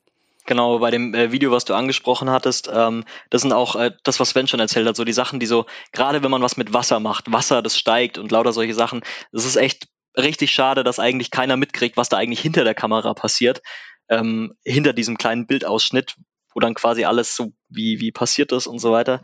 Ähm, das war so ein bisschen Aufbau, der hat ausgesehen wie aus einem Saw-Film. Also Tim lag in dieser Badewanne. Wir hatten einen 5-Liter-Boiler. Der hat genau 5 Liter warmes Wasser gemacht. Danach kam kaltes Leitungswasser. Oh.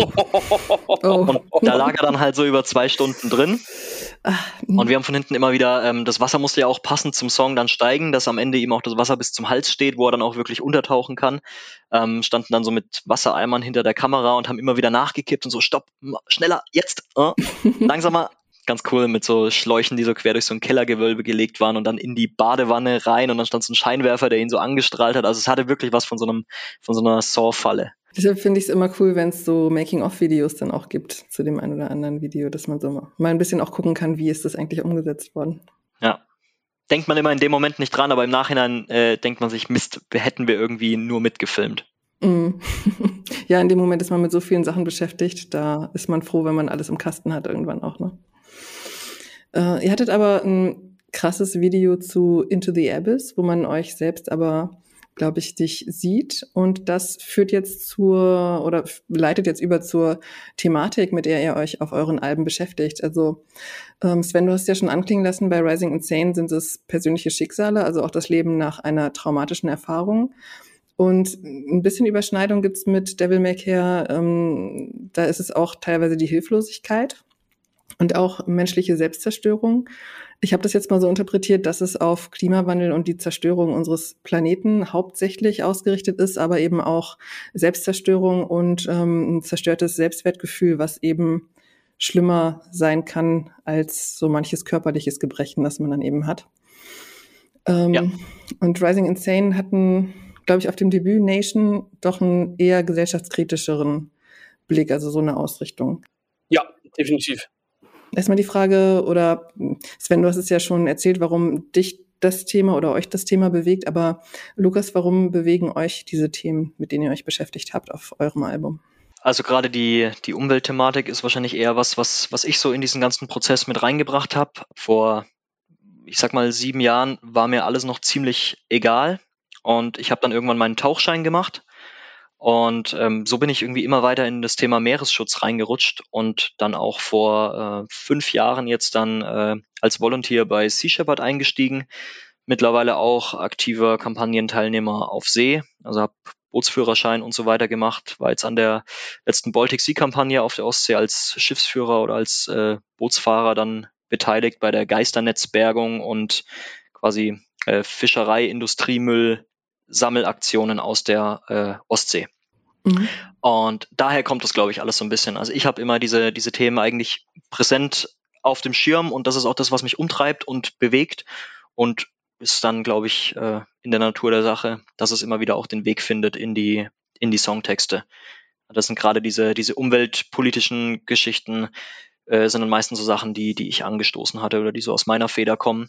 Mhm das Ganze dann gepaart natürlich auch mit äh, Gebrechen, die nicht nur wir der Umwelt zufügen, sondern die wir uns auch selbst zufügen, sowohl körperlich, körperlich und selbst. Äh, es geht um äh, Alkoholismus, um Drogenkonsum, ähm, wie auch von mentaler Seite Selbstzerstörung, äh, Social Media Wahnsinn, Influencer Wahnsinn, ist auch eine Form der modernen Selbstzerstörung. Das zieht sich ebenso durch. Also Selbstzerstörung auf, auf allen Ebenen äh, die man sich so vorstellen kann. Und das war dann auch der Grund, warum wir gesagt haben, dann äh, heißt das Album auch Divine Tragedy, angelehnt an die göttliche Komödie beziehungsweise die göttliche Tragödie in unserem Fall. Mhm.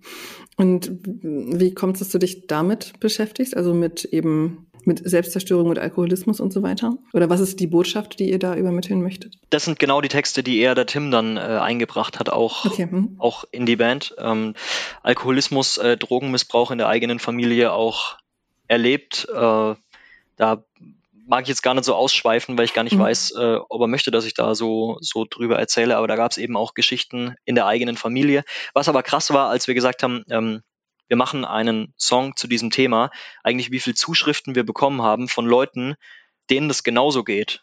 Also die gesagt haben, ich erlebe irgendwie was Ähnliches und ich habe was Ähnliches im, im Familienumfeld oder im Freundeskreis und wusste bisher nicht, dass sich auch andere Leute damit beschäftigen. Und das war dann eigentlich krass zu sehen, wie viele Leute eigentlich auch darauf angesprungen sind, weil man am Anfang so dachte, okay, ob das die Leute überhaupt interessiert, aber anscheinend scheint das doch echt ein großes Thema zu sein. Ja, vor allem auch, das hatten wir ja vorhin schon, weil so selten drüber gesprochen wird, ne? Genau. Ja, es ist irgendwie, glaube ich, so ein bisschen Tabuthema oder die Leute sind vielleicht auch irgendwie gehemmt, darüber zu sprechen. Vielleicht auch die Betroffenen sowieso es selbst äh, zu erkennen und sich Hilfe zu suchen, aber auch vor allem die, die im Familienumfeld auch drunter leiden und nicht wissen, was sie da eigentlich tun sollen. Mhm. Da hat ähm, Dave Stevens von We Came as Romans letztens eine Ansage gemacht bei einem Konzert, wo er eben auch genau darauf anspricht. Also bei We Came as Romans ist es so, dass der Klar-Sänger, sage ich jetzt mal, also Kyle Pavone, verstorben ist. Und das hat eben die Band in so eine, ich will jetzt nicht sagen Krise, aber es hat die schon alle sehr mitgenommen, weil die auch alle sehr eng miteinander befreundet sind und waren. Und er hat eben auch gesagt, dass er ohne Hilfe da nicht durchgekommen wäre und dass eben die Leute viel mehr darüber sprechen sollen, was sie eben auch auf der seelischen Ebene bewegt und hat sie auch dazu ermutigt, sich eben Hilfe zu holen oder wenn man eben jemanden im Bekanntenkreis hat, dass man die Person eben auch dazu ermutigt, ähm, sich da durchhelfen zu lassen und dass man da eben nicht alleine durch muss. Ich finde es auch immer schön, wenn Bands eben die Bühne, die sie dafür haben, auch nutzen, um solche, um sowas eben zu transportieren, was Sven ihr mit Rising Insania jetzt auch sehr intensiv macht. Ja, absolut. Ich finde auch, dass es irgendwo unsere gesellschaftliche Aufgabe ist. Also sich da oben hinzustellen und irgendwie nichts auszusagen, ist halt schwierig. Also ob du jetzt äh, Spaß und Sommersonne Palmen machst, das ist auch okay. Äh, finde ich auch super, das ist ja auch eine Message. Aber irgendwas musst du aussagen. Nur, es muss halt alles Hand und Fuß haben. Hm. Naja, ich sag mal, die, Rock- und Metal-Musik, da hat sich eigentlich nichts dran verändert. Ähm, nur, nur die Art, wie es eigentlich passiert. Also irgendwie in den 60ern, 70ern, 80ern, Rock war immer äh, ein Mittel zur, zur Rebellion und zum Aufstand. Ja. Ähm, damals vielleicht sogar pro äh, Drogenkonsum und äh, Freiheit, Liebe und solche Geschichten. Und das hat sich jetzt eigentlich so ein bisschen gedreht und verändert. Dass, äh, und das finde ich auch krass, dass gerade Bands damit rebellieren, zu sagen, passt mal auf, was wir uns selbst, unserer Umwelt, unseren Mitmenschen antun. Also das ist die neue Form der Rebellion und zu sagen, es ist eben nicht alles scheißegal, was passiert und wir mhm. haben eine Aufgabe und wir haben eine Verantwortung, der wir nachkommen müssen. Ist aber insofern logisch, wenn ich gucke, die Leute, die in den 60ern geboren wurden, sind jetzt die Eltern von denen, die jetzt eben in dem Alter sind zu rebellieren, sage ich mal. Ne? Und man ja, rebelliert ja oft gegen, gegen seine Eltern zum Beispiel. Nee, aber interessante Beobachtung auf jeden Fall. Na, oder halt auch irgendwie äh, früher so anti, anti-politisch gewesen und heute sind die Bands, die, die sich hinstellen und sagen, ey, bitte tragt Maske, bitte ladet euch die App der Bundesregierung runter, bitte macht da mit. Ja, oder ich habe letztens die Focus Live gesehen und die sind auch sehr gegen die AfD vorgegangen und haben eben da auch ein Statement in der politischen Richtung gesetzt. Das finde ich auch sehr stark. Finde ich super. Also wenn man, wenn, wenn man sich da auch äh, positionieren kann. Mhm. Das ist unwahrscheinlich wichtig. Ja, und man erreicht auch so viele Leute. Also die Focus, das war beim Euroblast und da waren nicht so viele wie sonst, aber da waren schon ein paar hundert, die da vor der Bühne standen. Sven, mal an dich die Frage. Ich weiß, dass jeder Mensch anders ist, ähm, aber so die Menschen im eigenen Umfeld wissen nach einem Schicksalsschlag häufig nicht, wie sie mit einem umgehen sollen. Was hättest du dir denn gewünscht oder welche Verhaltensweisen dir gegenüber hast du denn als hilfreich empfunden, nachdem sich dein Bruder das Leben genommen hat? Also ich muss bei mir dazu sagen, dass mich das äh, dadurch, dass ich ein relativ offener Mensch bin und tendenziell eigentlich immer über alles rede, habe ich wenig Probleme damit gehabt. Also ich habe eher Probleme mit mir selber gehabt, mit der Situation äh, klarzukommen und mich in meinem normalen Umfeld wieder zurechtzufinden. Also ich kann jetzt nicht wirklich behaupten, dass es mir in irgendeiner Weise von, aufgrund von äußerlichen Einflüssen irgendwie schlecht ergangen ist oder ich schlecht behandelt worden wäre, weil ich eigentlich auch immer einen Arbeitgeber hatte, der sehr, der sehr verständnisvoll war, äh, Familie, äh, Freunde etc. Was ich aber äh, oder was man häufig eben mitbekommt, ist eben dass vieles einfach verurteilt wird. Mhm. Diese grundsätzliche Verurteilung von Dingen, also ich, also ähm, äh, Lukas hat es angesprochen, äh, Social Media ist, äh, so sehr es ein Segen ist, ich sag mal, für, äh, als Bandmedium, ist es auch so ein riesiger Fluch. Und wenn ich mir heutzutage manchmal angucke, was teilweise, also uns betrifft es jetzt nicht, aber ähm, man, man folgt ja doch dem einen oder anderen großen Influencer, ob das jetzt was mit Metal zu tun hat oder nicht, sei mal dahingestellt. Und wenn man da manchmal Kommentare sieht, wie diese Menschen, wie, sag ich mal, die Gesellschaft mit Dingen umgeht, die da einfach gar nicht böse irgendwie äh, dargelegt werden, kommentiert werden, da denke ich, ey, was ist denn los mit euch? Warum seid ihr so frustriert? Warum tut ihr das? Warum habt ihr so wenig Akzeptanz für das, was die da machen? Ich sag mal, wenn euch das nicht gefällt, ist es okay. Aber dann geht doch einfach weiter. Oder, mhm. oder dann swipe weiter. Und das sind so diese Dinge, die ich ganz schlimm finde. Das hat für mich in diesem Moment jetzt gar nicht mal unbedingt so viel mit diesem PTBS zu tun. Aaron kann da ganz viel zu erzählen, weil also er selber hat es jetzt auch gar nicht unbedingt widerfahren, aber ähm, es ist halt eben, also ich finde, unser Berufsleben, unsere Gesellschaft in Deutschland ist halt so extrem nach Funktionieren gerichtet. Ja. Du hast zu funktionieren. Was weiß ich, du bist ein Anlagenführer oder sonst was, da musst du funktionieren. Die Anlage hat zu, viel, äh, äh zu laufen, alles muss super äh, ineinander greifen. Und wenn das dann eben mal nicht so ist, dann ist das irgendwie beim ersten Mal okay, aber beim zweiten oder dritten Mal wird immer relativ schnell angefangen, irgendwas Böses zu denken oder, oder es zu verurteilen. Und das ist in meinen Augen einfach falsch. Ähm, nicht alle machen sind krank oder machen krank. Sie, die, die, die sind einfach krank und äh, kommen damit nicht zurecht und sind einfach nicht in der Lage, morgens aufzustehen, weil es ihnen einfach schlecht geht und die nicht wissen, wie sie sich selber aufraffen sollen. Ne? Das ist eben dieses Problem. Aber ich selber kann für mich nicht sagen, dass ich dann schlechte Erfahrungen gemacht habe. Ähm, ganz im Gegenteil. Aber es liegt auch, glaube ich, immer daran, dass man lernen muss oder der Mensch dafür sein muss, offen mit diesen Dingen umgehen zu können. Und das kann nicht jeder. Und ich finde, da sind wir äh, als die Gesellschaft in der Pflicht, eben diese Menschen abzuholen und denen zu helfen und die nicht einfach zu verurteilen, weil die jetzt seit vier Wochen krank sind und gar keinen Schnupfen oder sowas haben, sondern äh, man die trotzdem, sag ich mal, in der Stadt sieht, wie die ganz normal einkaufen gehen. Aber das heißt nicht, dass es denen nicht schlecht geht. Und das ist einfach das Problem in meinen Augen. Und das ist das, was wir beschreiben. Und ich glaube, das ist eben das, was wir auch äh, äh, relativ gut beschreiben. Übrigens auch krass, wenn man, äh, weil wir das von dem Thema Influencern hatten, wenn man zum Beispiel Leute, die, die selbst Influencer sind, dann mal im echten Leben trifft, ähm, so wie es uns auch schon passiert ist als Band, unfassbar krass zu sehen, wie hart sich das unterscheidet. Also wie hart sich die Online-Präsenz von dem echten Menschen unterscheidet, der normalerweise so, so aufgeschlossen und so, so offen wirkt und dann vor dir steht und am Ende kein Wort rausbringt, dir nicht mal in die Augen gucken kann, das hat irgendwie, war das ein ganz unangenehmes Gefühl, als ich das erlebt hatte. Und da ist mir mal bewusst geworden, dass es echt auch so eine, so eine andere Welt ist. Ja, absolut. Und also was, was ich auch ganz heftig finde, ist, wie viel Hass auch teilweise diesen Menschen entgegengebracht wird. Mhm. Ja. Und, und völlig meiner Meinung nach zu Unrecht.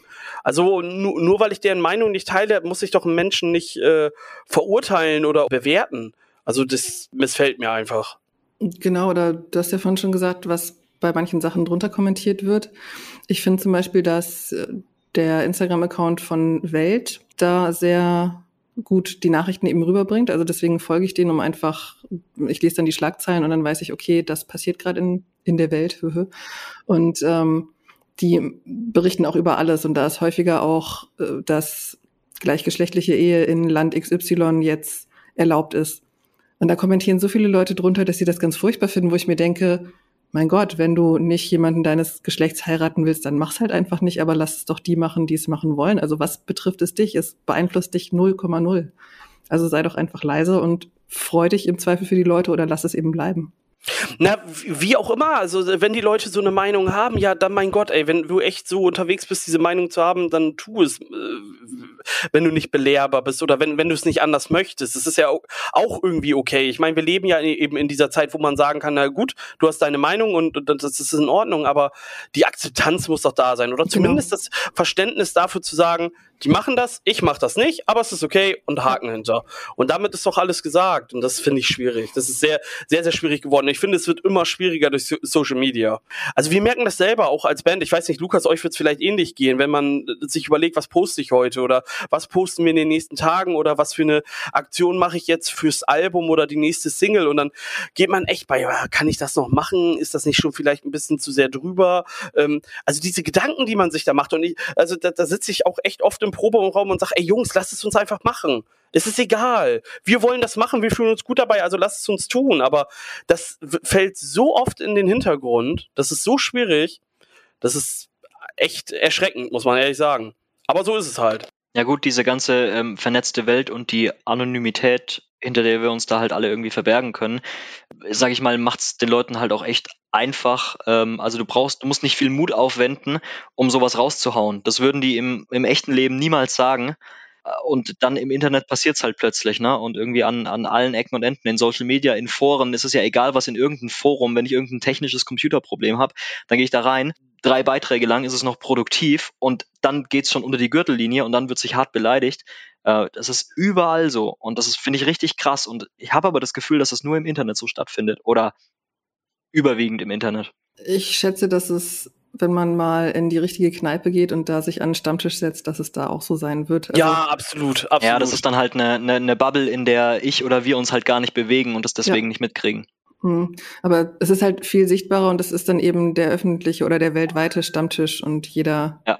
sitzt, ob er will oder nicht, mit dran. Aber ich glaube, so dieses, also das Internet verstärkt aus meiner Sicht nur Sachen, die sowieso schon da sind. Es sorgt nicht dafür, dass das erst entsteht, sondern ja, die Leute hatten vorher schon das Bedürfnis, ich sag mal, zu pöbeln und dann machen sie es jetzt halt nicht nur oder nicht mehr am Stammtisch, sondern nutzen dafür Instagram oder weiß ich, Internetforen. Ja, voll. Hat ja die Corona-Pandemie auch vor allem gezeigt, ne? wie, wie abgedreht wir als Gesellschaft eigentlich sind. Auch tatsächlich Leute so im eigenen bekannten äh, Kreis, wo man sowas nie festgestellt hat, so und dann kommt diese Corona-Pandemie und dann fangen die auf einmal alles Spinnen an. Ich finde es immer noch Wahnsinn, aber gut, das ist, weiß ich nicht schwierig alles. Aber wenn man es plötzlich im Bekanntenkreis hat, dann überlegt man sich halt auch, kann, kann ich es jetzt einfach irgendwie noch, noch verteufeln? Muss ich jetzt den Dialog suchen? Oder muss ich ihn einfach aus meiner äh, Freundesliste rausschmeißen? So, was ist der beste Weg, ne? Ja, ich kann es voll nachvollziehen. Also ich glaube, also jeder hat diese Gespräche mit irgendjemandem gehabt. Man hat versucht, es irgendwie, also wenn, wenn man, ich sag mal, pro Impfen etc. oder sonst was ist oder Verständnis dafür hat, dass es eben Abstandsregeln und so weiter gibt, dann fällt es einem einfach schwer zu verstehen, warum man irgendwie dagegen ist. Also es ist für mich nicht nachvollziehbar, nicht in überhaupt nicht. Ähm, ein anderes Thema, das sehr polarisiert, ist ja natürlich auch der Klimaschutz. Und Lukas, du hast schon erzählt, du bist Aktivist bei Sea Shepherd. Und ähm, ich habe aber auf da, auch auf deinem Instagram-Profil gesehen, du bist auch Veganer, richtig? Ja, so halb halb, also so inkonsequenter Veganer. Ähm, wir kochen äh, viel viel vegan zu Hause, weil dann auch irgendwie das letzte nicht mehr schwer ist ähm, wegzulassen und wenn es geht, ist cool, aber äh, wenn ich mit Freunden in eine Pizzeria gehe, dann bestelle ich mir ganz normal eine Pizza mit und mhm. mache mir da jetzt nicht so viel Gedanken und versuche da jetzt auch nicht so die die harte Kante reinzuziehen. Ist auch so ein Thema, wo man sich dann, äh, wo man mir vielleicht Inkonsequenz äh, vorwerfen könnte, was ich auch zum Teil auch verstehen kann dann wahrscheinlich. Ich habe so ein ähnliches Gespräch mit Joseph Duplantier von Gojira auch gehabt, wo ähm, mhm. wir dann eben auch überlegt haben, ich sag mal, so ein nachhaltiger Lebensstil im Großen lässt sich für die wenigsten Menschen machen, weil man eben auch mit seinem Alltag zu tun hat und so weiter. Also es ist am Ende immer noch besser zu sagen, okay, ähm, ich kann jetzt halt eine Kleinigkeit ändern und dann, da fahre ich gut mit und dann ändere ich vielleicht die nächste Kleinigkeit, aber ich muss ja nicht von jetzt auf gleich 100 Prozent alles umdrehen. Also ich finde da, das ist echt ein interessanter Punkt, weil ich finde, da haben wir noch ein viel größeres Problem. Das ist einfach so lange Fleisch einfach wesentlich günstiger ist als äh, ein Pfund Tomaten und Gurken, läuft hier einfach grundsätzlich was verkehrt. Also ich, ich, ich muss dazu sagen, ich esse Fleisch, ich, ich bin überhaupt nicht vegetarisch oder sonst was unterwegs, aber ich kritisiere das einfach, weil solange Fleisch einfach wesentlich günstiger ist oder ich sag mal diese ganzen günstigen Fleischartikel, dann kann das einfach nicht funktionieren. Ich sag mal, wenn, wenn es gibt eben viele Menschen, die äh, finanziell nicht in der Lage sind, das so äh, zu leisten. Klar, kann alles günstig sein, das ist gar keine Frage und äh, wenn man will, geht immer alles ist.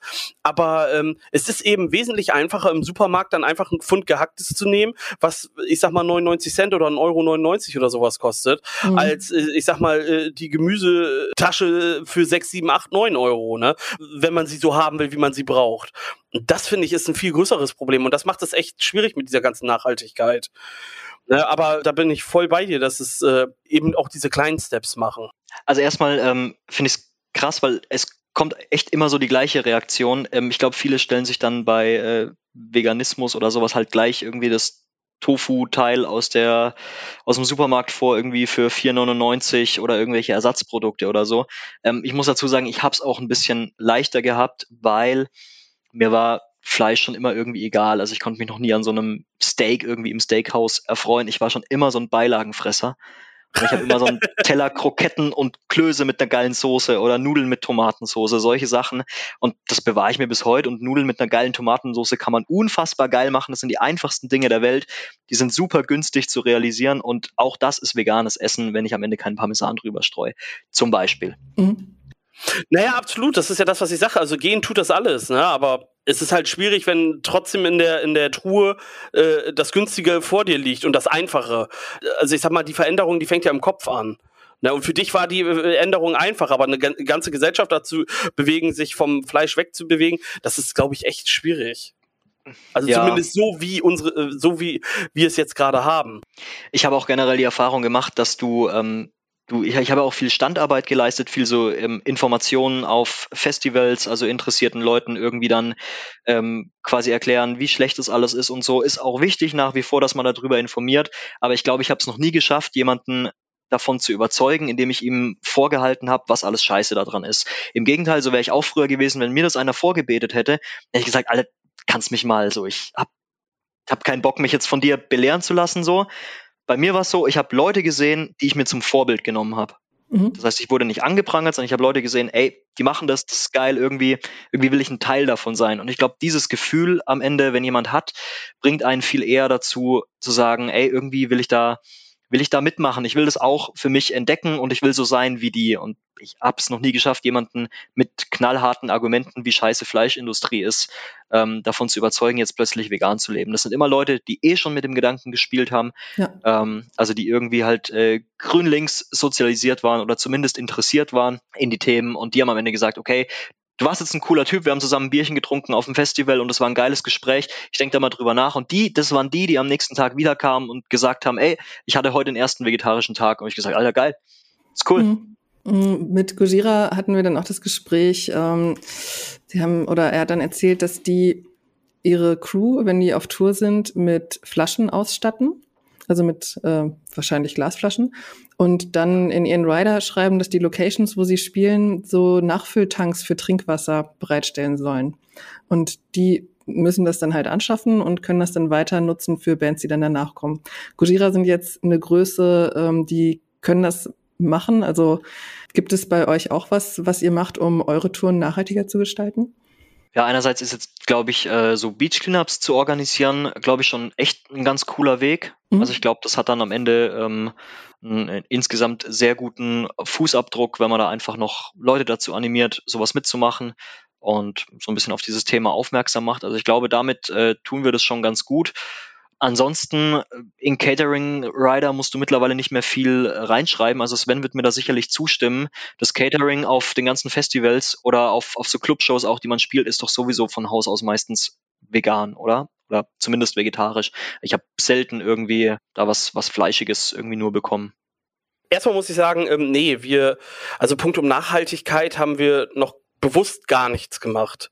Ich glaube, wir haben uns auch noch nie Gedanken drüber gemacht. Also, also ich glaube, wir sollten einfach ehrlich mhm. sein. Mhm. Was das Essen angeht oder diese Catering-Sachen, muss ich ehrlicherweise sagen, ähm, dass ich das gar nicht so teilen kann mit dem Vegan oder Vegetar. Also, okay. das Catering ist immer sehr geteilt. Klar, also du hast die Möglichkeit, dich vegetarisch zu ernähren oder vegan, aber Fleisch ist meistens trotzdem immer da ich finde, ähm, nur die Akzeptanz de, de, diesem Veganismus oder de, des Vegetarischseins ist einfach viel größer geworden, weil es auch viel, äh, viel populärer geworden ist. Und das finde ich gut. Also jetzt zum Beispiel beim Krautsalat hatte ich das auch mit unserem Gitarristen. Ähm, da waren so geile Knoblauchdips und wir haben den ganzen Abend irgendwie Gemüse mit Dips gegessen. Also ich, ich will nicht wissen, wie es am nächsten Morgen im Schlafzimmer gerochen hat, aber wir haben so viel Aioli-Dips in uns reingestopft und das war super lecker und das ist halt alles super geil, ne? Also ähm, das geht halt alles und äh, es wird halt immer mehr. Aber Fleisch ist immer noch da. Also äh, oder häufig. Also mir, vielleicht ist, ist es mir bisher auch noch nicht aufgefallen, aber grundsätzlich würde ich sagen, ähm, ist es immer noch da, aber die Akzeptanz eben für die, äh, ich sag mal in Anführungszeichen, bessere Ernährung, die wird immer mehr und immer größer. Sven, der Hauptunterschied ist, dass ihr den Step weiter seid und schon auf Veranstaltungen spielt, die so groß sind, dass es da eine Auswahl gibt. Ach Quatsch. nee, also so bei, bei unseren Clubshows in äh, letzter Zeit, da gab es dann immer so ein Essen für alle und das war dann halt der Einfachheit wegen einfach vegan gehalten. So kenne ich's. Na, das, also das kenne ich aber auch. Aber das war, ja, ne, das war aber auch immer cool für uns. Also ja. das ist, ne. Okay, ich bin soweit durch mit meinen Fragen. Ah, jetzt, jetzt kommen wir langsam zu der Stelle, wo es um unseren aktuellen Lieblingssong geht, ne? Mhm. Da habe ich mir jetzt, glaube ich, über 90 Minuten lang keine Gedanken drüber gemacht. Ey, mir ist das richtig peinlich, ne? Ich sag's jetzt auch nur, weil mir nichts Besseres einfällt und es tatsächlich der Song ist, den ich in letzter Zeit echt oft gehört habe. Das ist ähm, Eskimo Callboy hat mit äh, Kalle Kuschinski diesen Kastrop Spandau rausgebracht. Und ich feiere den tatsächlich, finde ihn geil. Ähm, hängt auch damit zusammen, dass dieser Kalle Kuschinski, der kommt ursprünglich aus Bremen. Mhm. Und äh, wir sind ja genau genommen Bremer, also wir, wir sind zwischen Oldenburg und Bremen. Und keine Ahnung, also ich, ich finde den witzig, den Typen. Und äh, ich höre mir das sau gerne an. Also das ist total stumpf, hat sicherlich auch überhaupt gar keinen Meinungsinhalt, aber finde ich geil. Aktuell höre ich gerne. Das braucht ja nicht unangenehm sein. Hier in diesem Podcast haben wir seit Wochen die Moves. Nein, nein, nein. Unangenehm ist mir das ganz im Gegenteil, aber, aber es ist ja doch irgendwie so, ähm, äh, weiß ich nicht, äh, wir machen so ernste Musik irgendwie mit Hintergrund und Themen und so. Und dann sitzt der hier, nachdem er irgendwie über PTPS erzählt und, und erzählt, dass er hier gerne äh, Kastrop Spandau von Eskimo Cowboy und Kalle Kuschinski hört. Es ist doch schon ein bisschen komisch. Aber nein, ich stehe dazu, ich find's geil. Also, ist ein geiler Song. Mhm. Kennst du die Band One Morning Left? Nee. Die ähm, haben jetzt im Mai, glaube ich, ihr Album Hyperactive rausgebracht. Mhm. Und wenn man das einfach nur sich anguckt und ein bisschen oberflächlich hört, dann ist es so auch, also dann denkt man, das ist eine Fun-Band und die haben überhaupt nichts zu sagen. Aber wenn man sich dann mal die Texte anguckt und dann ein bisschen in die Tiefe geht, dann haben die so, ich sag mal, ähnlich wie ihr auch diese Message, den Leuten zu zeigen, es gibt schwierige Zeiten und es gibt andere Leute, die da auch schon durchgekommen sind und ihr seid nicht alleine mit dem, was euch gerade beschäftigt. Und die machen das eben, ja, mit dieser Verbindung, mit dieser doch eher, ich sage jetzt mal, spaßigen, lockereren Musik. Ich muss mir gleich mal unbedingt reinziehen. Also das finde ich interessant. Mhm, die sind großartig. Die haben wir auch schon mal hier im Podcast gehabt und haben da auch eben über die Hintergründe davon gesprochen, wo dann der Gitarrist auch erzählt hatte, dass er als Kind eine ziemlich extreme Mobbing-Erfahrung gemacht hat und das eben auch damit verarbeitet und so. Also es ist eine sehr spannende Band. Lukas, was ist dein Lieblingslied? abgesehen von äh, dem, dem ganzen letzten Album von Ice Nine Kills, äh, sage ich genau von diesem Album The Shower Scene, äh, auch wenn es so der Focus-Track jetzt äh, von dem neuen Album war, aber finde ich, finde ich richtig grandios, die Mucke. Ja, wenn du, wenn du so eine, eine Metal-Band dazu zwingst, als Musical einen 80er Jahre Horrorfilm aufzuführen auf einer Bühne, dann kommt genau das dabei raus und das finde ich grandios. Okay. ähm, ich könnte jetzt zwei benennen. Der erste ist auch eher was Lustiges, sag ich mal. Kennt ihr Matt Cutshell? Nee. Der macht diesen YouTube-Kanal, der heißt, glaube ich, Feld Emo Again Might Delete. Also der ähm, macht jetzt eben so äh, Sketche und Musikvideos und so. Und diese Musikvideos macht er eben mit seiner Band Your Broken Hero. Und die haben vor nicht allzu langer Zeit den Song Tommy's Face rausgebracht und ich finde ihn großartig und auch das Video und gucke das ähm, des Öfteren in letzter Zeit. Und ansonsten ein bisschen ernster, sage ich mal, ähm, haben Thornhill heute den Song Casanova oh. rausgebracht. Ey, ich habe es auf der Arbeit gesehen und richtig geil. Ich habe es äh, über George Lever gesehen. Das ist der Produzent von denen. Mhm. Und ich habe gedacht, alter Schwede, klingt das geil. Und dadurch habe ich mir den Song ein paar Mal angehört in der Mittagspause. Äh, da kann ich dir nur beiwohnen. Richtig fett. Ist jetzt noch nicht so, dass es zum Lieblingssong wird, aber mega, mega geiles Teil, echt. Ich habe die Band aber auch vorher schon extrem gefeiert. Ja, das äh, Debütalbum finde ich auch extrem gut und ich finde, dass dieser Song sehr anders ist. Also ich hätte nicht erwartet, dass die jetzt sowas machen ja, es ist so ein bisschen sphärisch und so weiter. Also das war es ja doch schon vorher auch irgendwie, aber geil. Also richtig, richtig geil. Ich mag diesen ganzen Vibe sehr gerne. Mhm. Dann ähm, sind wir durch mit der heutigen Folge. Vielen Dank. Ähm, auch für eure Offenheit bei den doch teilweise intensiven Themen, die wir heute hatten. Und ähm, genau, am 5.11. kommt Divine Tragedy von Devil May Care raus und am 10.12. Afterglow von Rising Insane. Wer uns gerade zuhört, hört auf jeden Fall mal in die Alben rein, wenn sie dann raus sind. Und vielen Dank fürs Zuhören und bis zum nächsten Mal. Macht's gut. Tschüssing. Ciao.